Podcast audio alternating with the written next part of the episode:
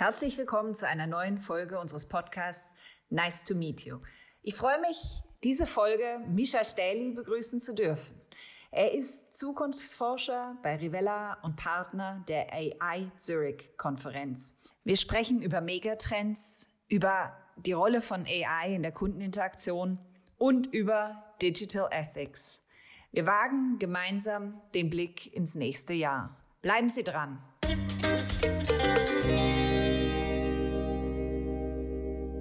Misha, ich begrüße dich zu unserer neuen Folge von unserem Podcast Nice to Meet You. Hallo. Ich darf dich bitten, erstmal vielleicht ein paar Worte zu deiner Person zu sagen, dass dich die Hörer von CM360 auch ein bisschen kennenlernen können. Okay, alles klar. Hallo, freue mich sehr dabei zu sein und vielen Dank für die Einladung. Also, mein Name ist Mischa. Ähm, ich bin Zukunftsforscher und Soziologe. Also, das habe ich, äh, hab ich mal studiert und ähm, äh, ja, ich mache einige Sachen. Ich bin als äh, Zukunftsforscher bei der Rivella-Gruppe angestellt und mache da ja, alles, alle, alle Themen rund um Zukunft, äh, mögliche Weiterentwicklung der Produkte, Geschäftsmodelle etc. etc. Und ähm, genau, das ist sozusagen mein, äh, mein einer Job. Dann ähm, bin ich äh, Partner und Co-Founder von äh, AI Zürich und das mache ich zusammen mit Sophie 100 Mark. Und wir, wir machen da Eventreihen und Events äh, all zum Thema AI, also alles rund um AI, künstliche Intelligenz, was es ist, wie es sich weiterentwickelt, viele Anwendungsbeispiele. Und da werden wir sicher später auch noch äh, genauer darauf äh, zu sprechen kommen. Deswegen erzähle ich da mal nicht mehr. Ähm, gleichzeitig bin ich auch noch äh, Meditations- und Mindset-Coach. Da habe ich jetzt gerade eine Ausbildung abgeschlossen und finde es sehr spannend, was man mit Meditation und Mindset und auch Mindfulness alles erreichen kann im Leben und kann jetzt schon sagen, dass es mein, mein Leben ziemlich stark äh, verändert hat, seit ich damit angefangen habe. Und dann doziere ich noch zu Zukunftsthemen und ähm, Skills for the Future an diversen Hochschulen in der Schweiz. Genau, das ist ungefähr, was ich so mache. Wow, also wirklich eine sehr bunte, breite, vielseitige Mischung an Kompetenzen und Interessen höre ich da raus. Ja, das ist so, das ist so. Das ist ein bisschen mein Lebensmotto, dass ich einfach möglichst viele verschiedene Dinge in meinem Leben machen möchte und alles, was mich interessiert, einfach mache, anstatt irgendwie viel darüber nachzudenken. Und, und das, das bereichert mein Leben extrem. Ja, ich, ich finde extrem viele Dinge spannend.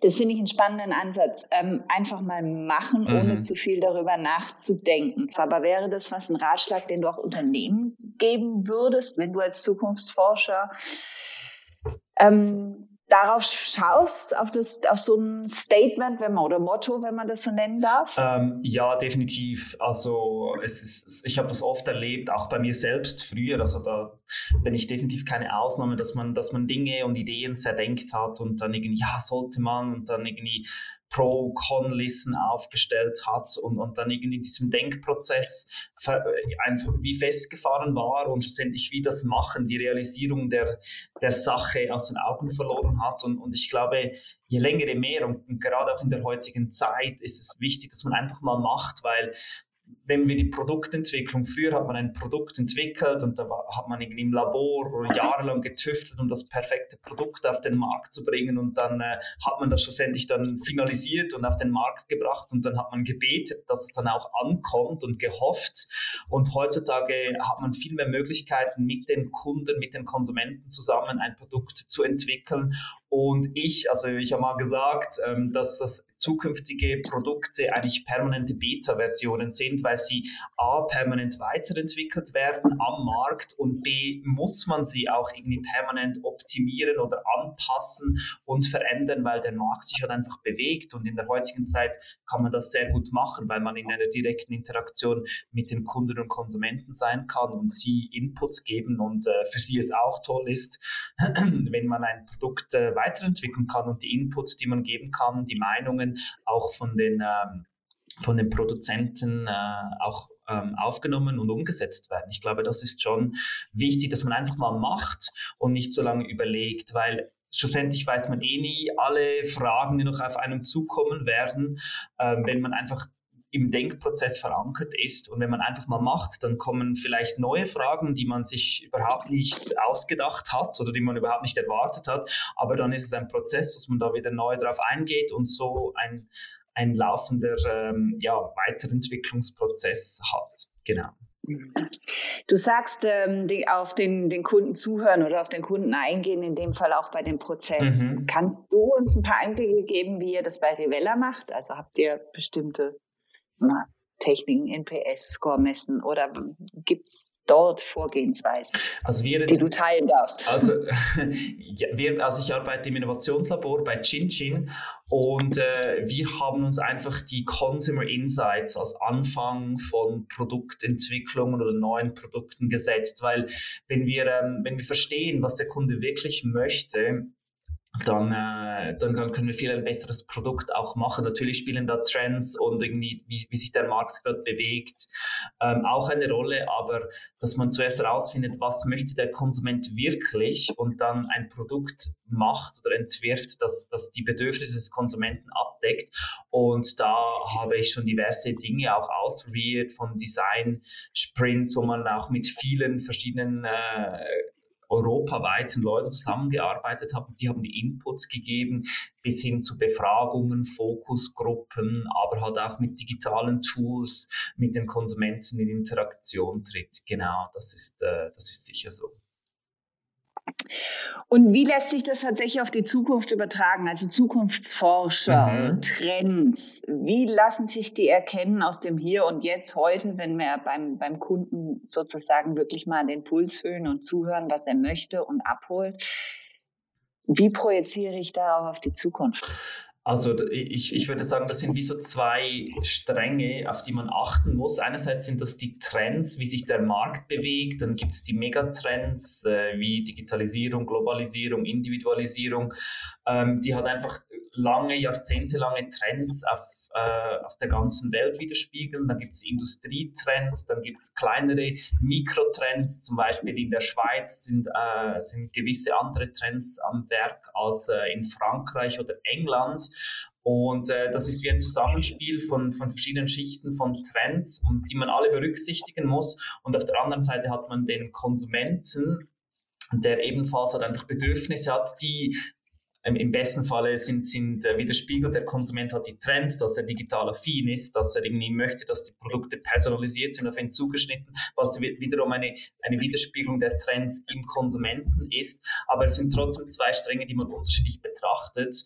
Und ähm, es sind auch bis zu einem gewissen Grad unterschiedliche Ansätze. Wenn, wenn man mit dem Konsumenten zusammen das Produkt entwickelt, ist es mehr so bottom-up, dass man wirklich mit dem, äh, ja, der Konsument steht im Zentrum und wenn er ein Produkt möchte, das vielleicht auch einem Trend, einem Industrietrend widerspricht, dann macht man es trotzdem. Wenn man trendbasiert entwickelt, dann hat man halt, es mehr so top-down, man hat da die Trends und entwickelt dann runter, bis man zu einem guten Produkt kommt, in dem alle Trends mehr oder, wenig, mehr oder weniger widerspiegelt sind. Und wenn man diese beiden Stränge zusammennimmt und das Beste von beiden Welten sozusagen kombiniert, dann hat man meines Erachtens ein gutes Produkt. Mhm. Kannst du uns sagen, was sollte man denn so ein bisschen für 2021 auf dem Radar haben? Was sind so die Mikrotrends der Schweiz, die, die ins neue Jahr mit hinübergehen? Wow, ich glaube, es war noch in keinem Jahr so schwierig vorauszusagen, was kommen wird wie im 21, weil sind, es sind so viele Faktoren einfach da am Spielen, die wir kennen oder auch nicht kennen. Also ich persönlich äh, finde es äh, wirklich wahnsinnig schwierig, Prognosen ähm, abzugeben, weil es kann sich alles so schnell ändern. Und wer hätte das vor einem Jahr gedacht, äh, mhm. dass wir an dieser Stelle sind, dass äh, ja, mhm. Weihnachten vielleicht ins Wasser fällt und dass man sich nur mit ganz wenigen Familienangehörigen treffen kann. Ich hätte gelacht, wenn man mir das vor einem Jahr gesagt hat und das als Witz abgetan. Aber um trotzdem irgendwie vielleicht die eine oder andere Prognose zu wagen, ich glaube, was, was wir jetzt schon sehen, ähm, bei vielen Unternehmen, gerade auch bei KMUs, die wurden ja richtig aufgerüttelt von Corona und es wurde ihnen eigentlich ganz klar aufgezeigt, dass sie bezüglich Digitalisierung noch nicht wirklich weit sind und, und dass sie jetzt investieren müssen. Ich habe, ich habe mal eine Untersuchung gesehen, dass ungefähr 84 Prozent der Schweizer KMUs eigentlich noch digitale Dinosaurier sind mhm. und das ist dann doch äh, schon ein sehr alarmierendes Zeichen und von dem her haben sie gemerkt, dass sie jetzt in, in, in die digitale Infrastruktur investieren müssen und und, und sich vielleicht ja wandeln müssen, um auch in Zukunft auf dem, am Markt bestehen zu können. Ähm, also ich glaube, das wird weitergehen. Das, das wird sicher, äh, dieser Trend wird sicher auch im 21 ersichtlich sein. Ähm, dann glaube ich, dass, äh, dass viele Produkte im, im, äh, im Health- und, und Gesundheitsbereich äh, auf den Markt kommen werden, weil jetzt im 2020 wurden wir da sehr stark sensibilisiert und Gesundheit stand ja eigentlich komplett im Zentrum. Und ich glaube, dass viele Unternehmen das auch aufgreifen werden und, und Produktentwicklungen auch in diese Richtung machen werden, um halt einfach ja die Gesundheit zu optimieren und auch vorzusorgen, dass, dass, dass man ein gutes Immunsystem hat. Also ich glaube, das ist sicher auch ein, ein Industrietrend, der, der sehr stark kommen wird. Nachhaltigkeit wird immer noch eine Rolle spielen, dass die ganzen ökologischen und äh, umweltschützenden ähm, Faktoren, die werden eine immer größere Rolle spielen. Das wird auch im 21 sicher, sicher so bleiben und auch noch zunehmen. Und ich finde, natürlich ist es auch wichtig, äh, wie, wie das Ganze in Amerika anläuft. Das ist immer so ein, ein Indikator auch für den Rest der Welt. Äh, was macht Joe Biden? In welche Richtung äh, richtet er seine Amtszeit aus? Ich glaube, das sind dann auch noch Indikatoren, die man äh, mit äh, aufnehmen kann. Und dann, äh, ja, da wage ich jetzt noch nichts zu sagen, weil es einfach sehr, sehr alles sehr ähm, ja, in, in Bewegung ist momentan. Aber ich mhm. glaube, Digitalisierung und Gesundheit wird, wird sicher, äh, wird sicher, mhm. Werden sicher Hauptthemen sein nach dem nächsten Jahr. Wir sprechen immer vom Kunden, einen Kundenfokus und Kunden ins Zentrum stellen. Was ist mit den Mitarbeitenden in dem Zusammenhang? Nach dem ganzen wie 2020 natürlich auch für die Unternehmen und auch für die Mitarbeitenden natürlich eine Herausforderung mhm. waren. Wird sich da was ändern? Das ist ja, also es hat sich ja schon viel geändert mit dem Homeoffice. Äh, ich glaube, das, das habe auch ich gemerkt. Ich bin jetzt eigentlich fast ausschließlich im Homeoffice und das verändert schon die Beziehung ähm, zu, zum Arbeitgeber, zu den, zum Team, zu den anderen Mitarbeitern. Man sieht sich viel weniger, man kann nicht mal kurz auf ein Café gehen und sich austauschen. Man kann schon, man kann einen Call machen, aber ähm, ich glaube, das wird sich, äh, ja, es ist auch schwierig abzuschätzen, äh, wie das Homeoffice weitergeht. Ich glaube, viele Unternehmen werden so einen Mittelweg einschlagen, dass man äh, Homeoffice und, und irgendwie vor Ort Präsenzzeit kombiniert. Ähm, ich habe auch das Gefühl, dass viele Arbeitnehmer äh, verunsichert sind, auch bis zu einem gewissen Grade zu Recht, weil man halt einfach nicht weiß, wie es weitergeht. Und in vielen Branchen äh, ist die Unsicherheit extrem groß. Gibt es noch eine Existenzgrundlage im nächsten Jahr? Wird es, wird es so bleiben? Und ich kenne viele, viele Betriebe persönlich, von denen ich weiß, dass wenn es so weitergeht, dass sie, dass sie keine Möglichkeit mehr haben werden, weiter zu existieren. Und das ist natürlich eine riesige Unsicherheit auch auf dem Markt für die Arbeitnehmer. Und, und ähm, ja, ich, ich habe so ein gewisses Gefühl und ein gewisses Klima der, der Angst, den Job zu verlieren, ähm, ist, ist sicher spürbar. Und, und das, ist, das ist natürlich schwierig, dass man da noch irgendwie, ja, mit einem guten Gefühl zur Arbeit geht. Und ähm, ja, das, ich, ich denke, das ist ein, ein ein Gefühl der Angst oder man, der Unsicherheit auch, äh, was, was da kommen wird und, und wie es dem Unternehmen gehen wird, in dem man selbst beschäftigt ist. Das ist sicher, äh, sicher ein großer Faktor auch im nächsten Jahr. Mhm. Mhm. Also es sind wirklich noch viele Fragezeichen und Unsicherheiten, die wir mit Sicherheit mit in 2021 nehmen werden. Genau, das ist sicher so, ja. Du sprichst davon, äh, die Digitalisierung vorantreiben. Ich würde gerne darauf zurückkommen. Mhm. Wie wäre es deiner Meinung nach eine Herangehensweise, um dort einen Shift hinzubekommen für diese Unternehmen? Oh, das ist, es ist schwierig, das so allgemein zu sagen, was man jetzt genau machen muss, um den Shift hinzukriegen. Ähm, ich würde auch da sagen, einfach mal machen, weil gerade die, die Digitalisierung eignet sich hervorragend, einfach mal darauf loszumachen. Natürlich nicht planlos und kopflos irgendwelche Produkte zu kaufen oder irgendwelche Systeme, digitalen Systeme zu installieren, die dann schlussendlich nicht funktionieren, sondern da schon auch überlegt vorzugehen. Aber ähm, sicher digitale Experten konsultieren, Leute, die Erfahrungen haben, gerade in der Transformation von Unternehmen, von KMUs. Ich glaube, die KMUs sind da ein bisschen gefährdeter auch als, als irgendwie größere Unternehmen, weil die die Digitalisierung schon länger auf dem Radar haben und bei KMUs ist es halt oft so, dass sie ähm, Opfer des eigenen Erfolgs sind oder waren, wenn, wenn Produkte funktionieren, die Geschäftsmodelle funktionieren und man macht einen Gewinn und, und äh, der Markt bis, bis jetzt ähm, war gut und, und man, hat, man konnte existieren, dann hat man halt Investitionen in die digitale Infrastruktur, in die Digitalisierung aufgeschoben, weil man gesagt hat, ja, es, es läuft ja, es geht ja. Und ich glaube, viele Unternehmen sind genau in dieser, in dieser Position, dass sie eigentlich Erfolg haben und eigentlich funktioniert alles, aber jetzt ändert sich alles, gerade auch mit Corona und es wird alles rasant digital und, und da wurden viele auf dem, auf dem falschen Fuß oder kalt erwischt und, und ich, ich, bin, ich bin überzeugt, dass einige das nicht überleben werden, weil die Entwicklungen einfach so schnell gehen.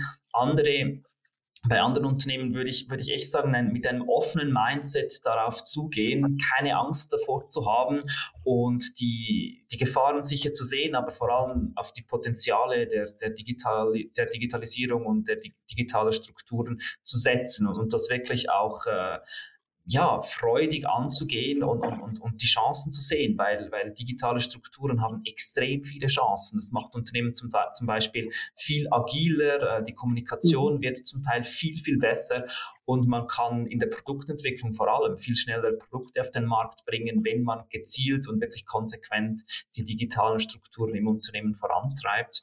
Und ich würde den Unternehmen halt echt den Rat geben, macht es einfach, setzt euch mit Experten zusammen, macht einen Plan, macht eine Roadmap und dann drauf los. Nicht, nicht jahrelang überlegen, was kann ich noch und welches ist das beste Tool, sondern ähm, mhm ich sage immer auf die Intuition hören. Ähm, das hören viele nicht so gerne, aber ich finde, es ist trotzdem wichtig, wenn es sich richtig anfühlt, dann einfach machen und, und, ähm, und immer auch mit dem, mit dem Mindset, dass man macht es mal, man kann es immer verbessern, man kann es immer ändern und nichts ist schlussendlich in Stein gemeißelt in der, in, in der digitalen Welt umso weniger.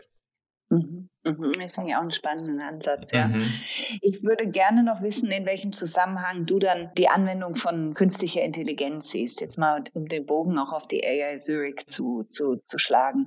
Wo stehen wir da? Wo stehen Unternehmen da in der Schweiz? Ähm, Gibt es da irgendwelche Trends, die sich, oder in dem Fall Mikrotrends, die sich ablesen lassen, wo es sinnvoll ist? Das ist natürlich sehr schwierig, das so zu sagen, weil künstliche Intelligenz ist so ein großer Metabegriff, wo extrem viele mhm. Technologien halt runterfallen. Momentan ist ja der Hauptzweig der künstlichen Intelligenz das Machine Learning. Und äh, da geschehen extrem viele Dinge auch. Und viele Dinge, wo, von denen wir, die wir einfach machen, fallen ja schon eigentlich unter künstliche Intelligenz. Deswegen finde ich es da wirklich schwierig zu sagen, künstliche Intelligenz ist das und künstliche Intelligenz wird das bewirken. Ich glaube halt, dass die Algorithmen immer besser werden, rasant besser werden und dass man immer mehr auch eine Art an, an die Maschinen äh, auslagern kann. Und wir arbeiten alle bereits mit künstlicher Intelligenz zusammen. Wir wissen es in den meisten Fällen halt einfach nicht. Ähm, gerade im Smartphone sind ja hunderte mhm. künstliche Intelligenzen vorhanden. Ähm, was ich in diesem Feld halt eher betrachte als, als Soziologe sowieso, sind halt die großen Entwicklungen, die im, im, im Bereich künstlicher Intelligenz kommen, wie zum Beispiel GPT-3, diese, mhm. diese neue AI von äh, OpenAI. Mhm. Die hat mich wirklich umgehauen und was die alles kann, das, das ist äh, auf der einen Seite faszinierend, auf der anderen Seite erschreckend.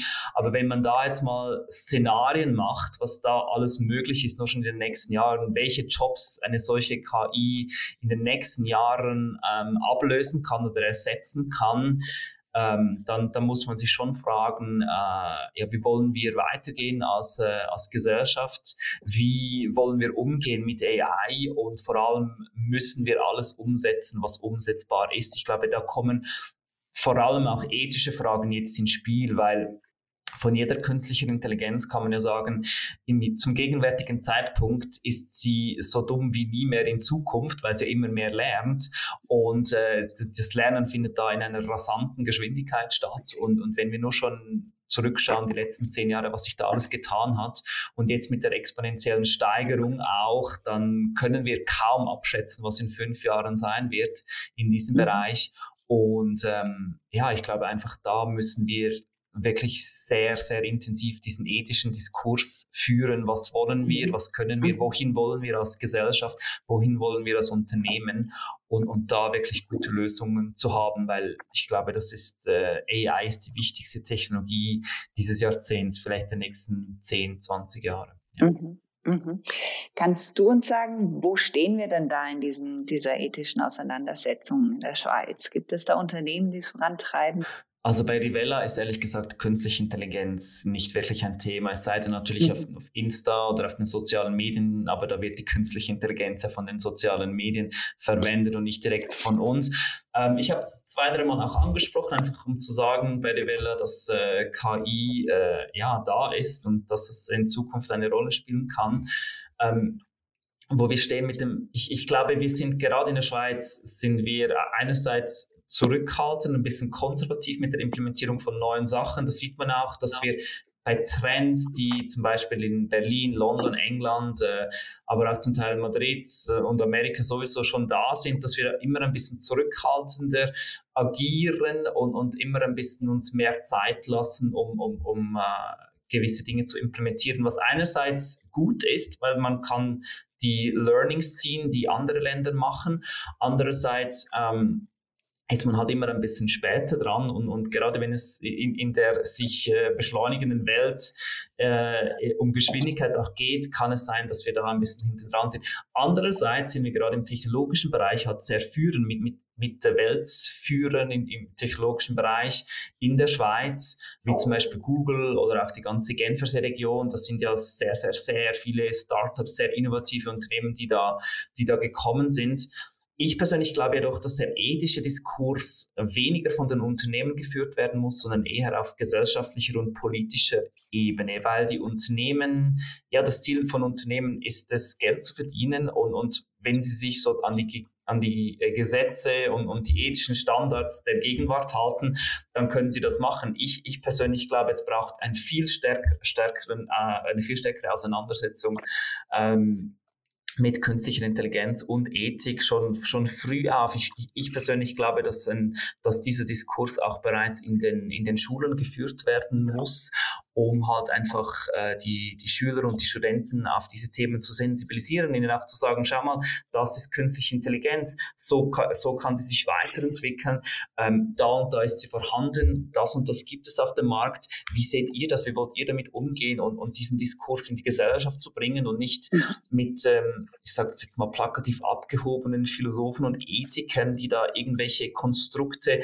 machen, die aber dann halt nicht anwendbar sind, sondern dass man diesen Diskurs es wirklich in die Gesellschaft bringt, in die Institutionen, in vor allem in die Schulen, weil wenn die Schüler und Studenten mhm. in diesem Bereich fit sind und wissen, was es ist und, und sich selbst darüber Gedanken machen und diese, diesen ethischen Diskurs, was, was wir wollen, was wir können, was wir müssen, was wir sollen, führen schon von klein auf, dann kann wirklich eine Veränderung im Umgang mit dieser Technologie oder ein, ein, ein gewisser äh, Werterahmen für diese Technologie dann auch aufgestellt werden. Mhm. Ich glaube, das ist, das ist der Ansatz, den wir vermehrt verfolgen müssen. Und es, mhm. langsam kommt es, also es wird öfter als auch schon diskutiert in Schulen über, über ähm, Technologien, Digitalisierung, äh, welche Fähigkeiten man in Zukunft braucht, um erfolgreich zu sein.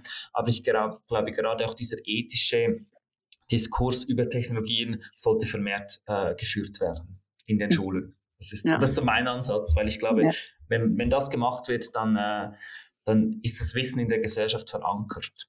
Mhm, mhm. Ja, das sehe ich sehr ähnlich. Das denke ich auch, dass, dass es tatsächlich schon von Anfang an eigentlich diskutiert werden soll mhm. oder zur genau. Diskussion gestellt werden sollte. Oder einfach, dass man ihnen aufzeigt, den Schülern, dass, ja, dass, dass es das gibt, weil nicht, dass sie dann irgendwie aus dem, aus dem ganzen Prozess der Schule kommen und dann in die Arbeitswelt reinkommen und dann am Ende blockiert sind. ja, genau, genau. Ja. Aber wahrscheinlich auch ein eigenes Thema für sich. Äh, ja dann in dem Fall das Bildungssystem. Und genau, da könnten wir einen eigenen Podcast führen. reden. Ich bin äh, im Advisory Board einer Zukunftsschmiede, Arrows heißt die, und da gestalten wir die Schule der Zukunft, die ersten oh. Jahre. Und wir werden da voraussichtlich, wenn alles klappt, im Jahr 22 die ersten Schüler aufnehmen und wir denken da Schule komplett neu genau. Oh, das finde ich extrem spannend. Da komme ich noch an anderer Stelle auf dich zu. Ich habe selber drei Kinder, also von daher. Klammer auf, Klammer zu, genau. Genau, genau. ähm, ich würde aber gerne den Bogen zur REA Zurich schlagen. Und zwar mhm. meine Frage ist dann, wie kann so eine Konferenz denn dazu beitragen, dass dieser Diskurs vorangetrieben wird? Ähm, ein, eine Konferenz, es, es gibt also meine, meine Meinung ist, es gibt unendlich viele Konferenzen und es gibt eine Flut, das, was ich an Mails bekomme von Konferenzen da, Konferenzen dort. Mhm. Und ja, viele sind einfach, man sitzt einfach rein und es ist so, mh, hm, okay, gut, habe ich wieder irgendwie einfach äh, einen Tag lang in den Bildschirm gestartet und, und was sind wirklich die Takeouts? Ich finde, Konferenzen könnten ruhig ein bisschen mehr ähm, ja, kritische Fragen stellen und, und wirklich auch ja, den Diskurs fördern, indem man ja, eine Interaktion macht, ein, ein, ein Panel macht, wo man die kritischen Fragen wirklich diskutiert mit einem Ethiker, wo auch Unternehmen mitreden können, was, was, wie sie das Ganze sehen, wo halt aber auch eine Ethikkommission oder ein Politiker, ein, ein Digitalbeauftragter, wie es ja in vielen äh, politischen Gremien mittlerweile ähm, jemanden gibt, dass man, dass man diese Diskussion gezielt auch, auch anstößt. Und das passiert ja auch bei diversen Konferenzen, die rund ums Thema künstliche Intelligenz ähm, da sind, aber halt auch ein bisschen zu wenig, weil wir sind halt schon eine Gesellschaft, die sehr technologiegläubig ist und wir suchen das Heil, sozusagen die, die, den Erfolg und, und, und die Weiterentwicklung, die Innovationen suchen wir sehr, sehr stark in Technologien. Und ich finde auch das kann man hinterfragen, ob wirklich sozusagen die Innovation in Zukunft gleich Technologie ist oder mehr Technologie gleich mehr Innovation.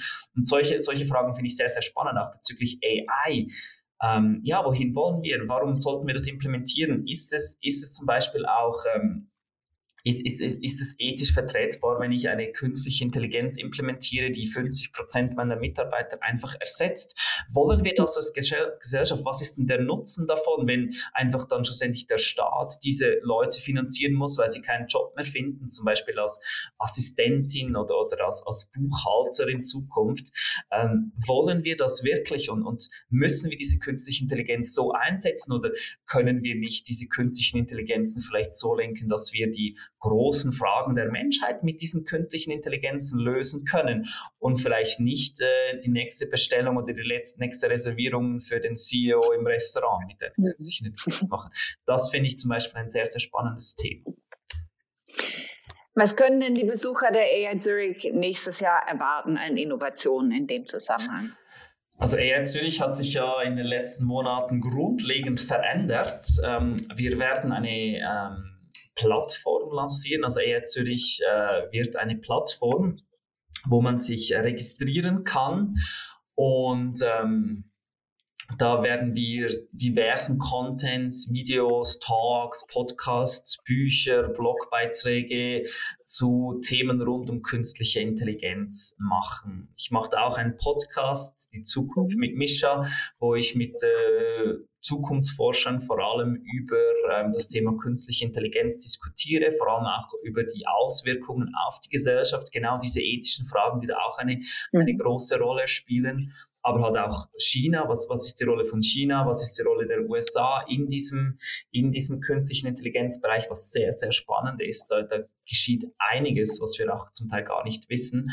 Mhm. Ähm, genau, es gibt so eine Plattform, die, äh, auf die man sich registrieren kann. Und ähm, diese Plattform ist dann gleichzeitig das Online-Ticket für sämtliche Events, äh, die AI Zürich macht. Also man kann damit die Konferenz online verfolgen, die am, die am 6. Mai dann stattfinden wird. Man kann auch die diversen Meetups online verfolgen. Ähm, wir denken einfach, dass es gerade in der, in der jetzigen Corona-Zeit wichtig ist, dass man den Online-Zugang hat und dass man den Leuten einen möglichst breiten Zugang zu unseren Events auch geben kann, so dass viele Interaktionen stattfinden mit vielen unterschiedlichen spannenden Besuchern. Gleichzeitig eine, eine wirkliche Neuerung ist auch, dass wir eine, eine künstliche Intelligenz äh, entworfen haben oder kreiert haben. Die heißt Kaya. Und ähm, Kaya navigiert dich ein bisschen durch diese Plattform. Sie schlägt dir dann noch nicht gleich zu Anfang, aber ähm, wenn wir dann vielleicht ein Jahr lang online sind, schlägt sie dir ähm, spannende Artikel, die sie denkt, äh, sind für dich relevant oder interessant vor. Und gleichzeitig sucht Kaya von allen Plattformteilnehmern dann ebenfalls die 300 aus, von denen sie denkt, dass sie am besten an die Offline-Konferenz passen. Und dann lädt sie die ein, die kriegen dann ein Ticket für die Offline-Konferenz, können dann zu uns ins, äh, nach Zürich ins Extra kommen und die Konferenz da vor Ort verfolgen.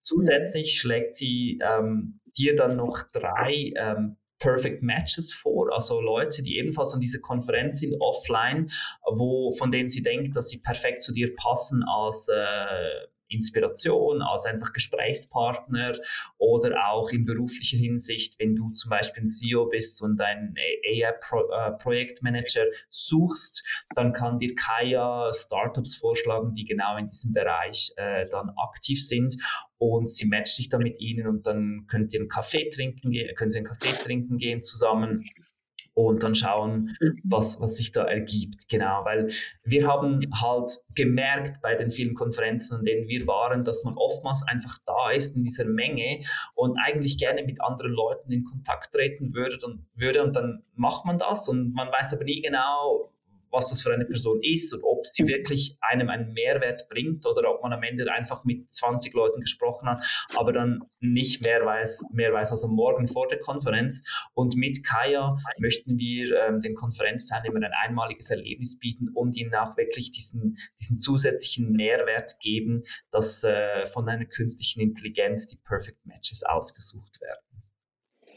Wow, das klingt extrem spannend. Also wirklich meine, meine fast personalisierte Konferenz, genau. die ich dann genau. damit auch ein bisschen kreieren kann. Das ist dann das Ziel, genau, dass Kaya sozusagen nicht bei der nächsten, weil wir das einfach ähm, zeitlich nicht schaffen, aber sicher bei der übernächsten Konferenz wird dann Kaya dir deinen individuellen Konferenzplan zusammenstellen und sagen, schau mal, das sind die Talks, das sind die Keynotes, die sehr spannend sind für dich und mhm. ähm, dann kriegst du einen individualisierten und personalisierten Konferenzplan zugeschickt, genau. Mhm extrem spannend. Das geht ein bisschen auch in die Richtung, was du eingangs sagtest, als einer der Trends, auch die, die, Personalisierung natürlich in der Kommunikation, Interaktion mit Kunden, aber auch in dem Fall mit Konferenzteilnehmern, also jeglicher Art. Genau, das ist sicher, das ist sicher einer der riesigen Trends der, der Gegenwart. Das ist die Individualisierung und die Personalisierung.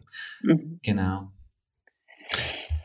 Ja, Misha, ich danke dir für das wahnsinnig spannende Gespräch. Ich glaube, wir könnten noch recht lange weiter, weiter diskutieren über einzelne Aspekte. Aber ich schlage vor, dass wir dann lieber vielleicht mal einen weiteren Podcast aufnehmen. Sehr gerne. Und zumindest diesen hier für die Reihe unseres Nice to Meet You damit beenden. Und ich danke dir, dass, dass du dich den Zuhörern des CM360 vorgestellt hast und die Themen auch so wunderbar dargestellt hast und so ein bisschen den Blick mit dir in die Zukunft wagen konnten. ja, vielen Dank für die Einladung. War ein sehr, sehr spannendes Gespräch und äh, gerne wieder für den nächsten Podcast.